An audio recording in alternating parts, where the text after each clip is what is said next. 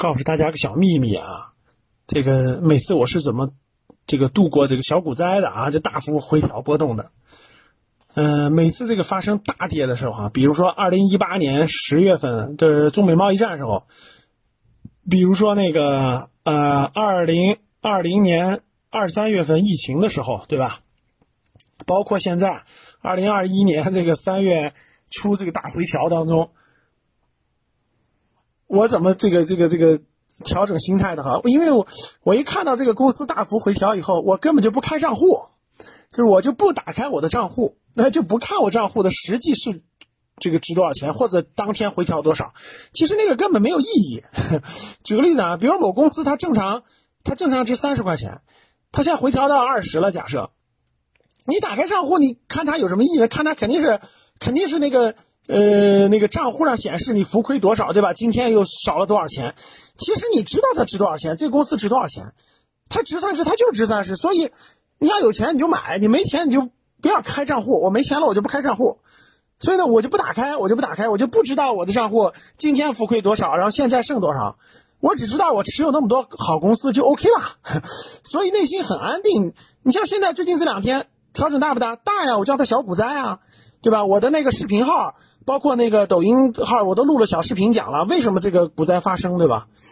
但是你说你说我担心不担心啊？因为我根本就不打开账户，我就不看我今天回调多少了，我今天市值变成多少了，所以我就我就不用看啊，我就心里也不紧张啊，因为看它干嘛？那是个浮动的数字啊。所以呢，这里面还是交流交流啊。这个呃，这个这个这个这次股灾呢，小股灾吧。呃，那个、那个、那个大幅回调，主要的原因呢，还是前面这个基金抱团炒股，抱团炒什么白酒啊，炒什么新能源车呀，对吧？光伏啊，炒那些龙头，把资金过于聚集了，就跟咱们打仗当中，现市场仗当中，他把资金，他把大量的这个人马聚集在了一个很狭窄的峡谷当中，他想撤的时候没那么快呀，大家懂啥意思吗？我举个例子你就明白了。比如说你有几万人马，咱们双方打大战啊，这几十万人马，结果你你把几十万人马都赶在了一个这个峡谷两山加上峡谷就很窄的一个区域，这个窄的区域就是过去那个抱团炒股那么几十个公司上，大家想想那么多资金都挤在这个丰容的地界，假设有点风吹草动，我举个例子要往回撤，你怎么撤？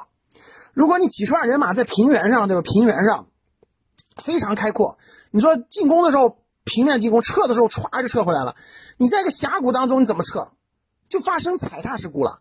像现在呢，这个从三月初春节之后吧，这个市场往回调整的时候呢，很多基金，因为那个基金它本来是那个抱团炒股，现在达不成共识了，就有的基金要撤，就提前撤，就造成了一部分基金要跑，另一部分基金也想跑，跑不了啊。但是呢，有的它这个基金已经回调了呀。因为你前面有人卖了这些白酒，卖这个往下回调大概百分之十的时候，很多基金就往下掉了。基金掉了以后呢，那个基民就恐慌了呀。因为很多基民他一看，很多人是新手啊，基民是新手啊。特别是这个最近一两年增加了大概两千多万的新的股民，大概几千万的新基民。他一看，哎呦，我过去赚几千块钱，现在现在我我我浮我我浮亏的，我这个我要再不卖的话，就要亏本金了。所以他没有经历过这种。呃，浮亏的阶段，所以他就一定要赎回。他一赎回，大家想想，那基金有钱还给他吗？没有钱还给他呀，那怎么办？继续卖啊。他就又要卖出他持有的这些白酒啦，这过去炒的高的啦，包括他持有的一些优秀公司。所以就跟那个千军万马挤在了一个峡谷当中，他要往后撤，撤不出来啊，撤不出来就是那那我也得使劲往外撤呀，就发生踩踏事故了。踩踏事故就是你也卖，我也卖，所有基金都卖，所以这个就发生了最近这三天。每天很多好公司连每天跌百分之八、百分之七、百分之五，对吧？就基本上连续两天跌下跌了个，这三天下跌了个百分之二三十，就发生这就叫踩踏事故。踩踏事故一旦发生以后呢，这个就更恐慌，对吧？甚至有有人有杠杆，有的基金有杠杆，有的人有杠杆，那就那就卸杠杆啊，卸杠杆就又得卖啊，所以就造成这这就是小股灾吧，小股灾。那小股灾发生了，那未来担心吗？其实我觉得各位记住。其实永远担心的是那个阴跌，阴跌就是一点点跌，一点点的那种阴跌。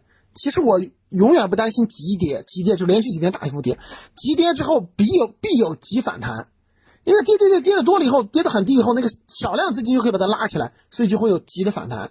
所以呢，这个各位急跌不用太担心，呃，特别是一些优秀公司跌充分了、跌透了、跌便宜了，资金就自然就入场了。资金入场了，我反而觉得这个急跌是好事儿。这个急跌发生，对于二零二一年我就更有期待了。我觉得这个急跌不发生，我还不敢说二零二一年收益多好。急急跌发生了，我反而说二零二一年的收益不会差，反而不会差。因为好公司跌的太便宜了，所以你买就行了，有钱就买就行了。反而二零二一年不会差的，所以这就是我跟大家说的，告诉大家的如何应对股灾的小秘密哈。未来可期啊，更期待。关键还是你不要去管市场的波动，你认真去研究这个公司的价值。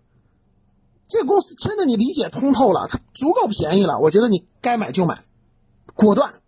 二零二一年反而会有收获啊。好，当你看到我所看到的世界，你将重新认识整个世界。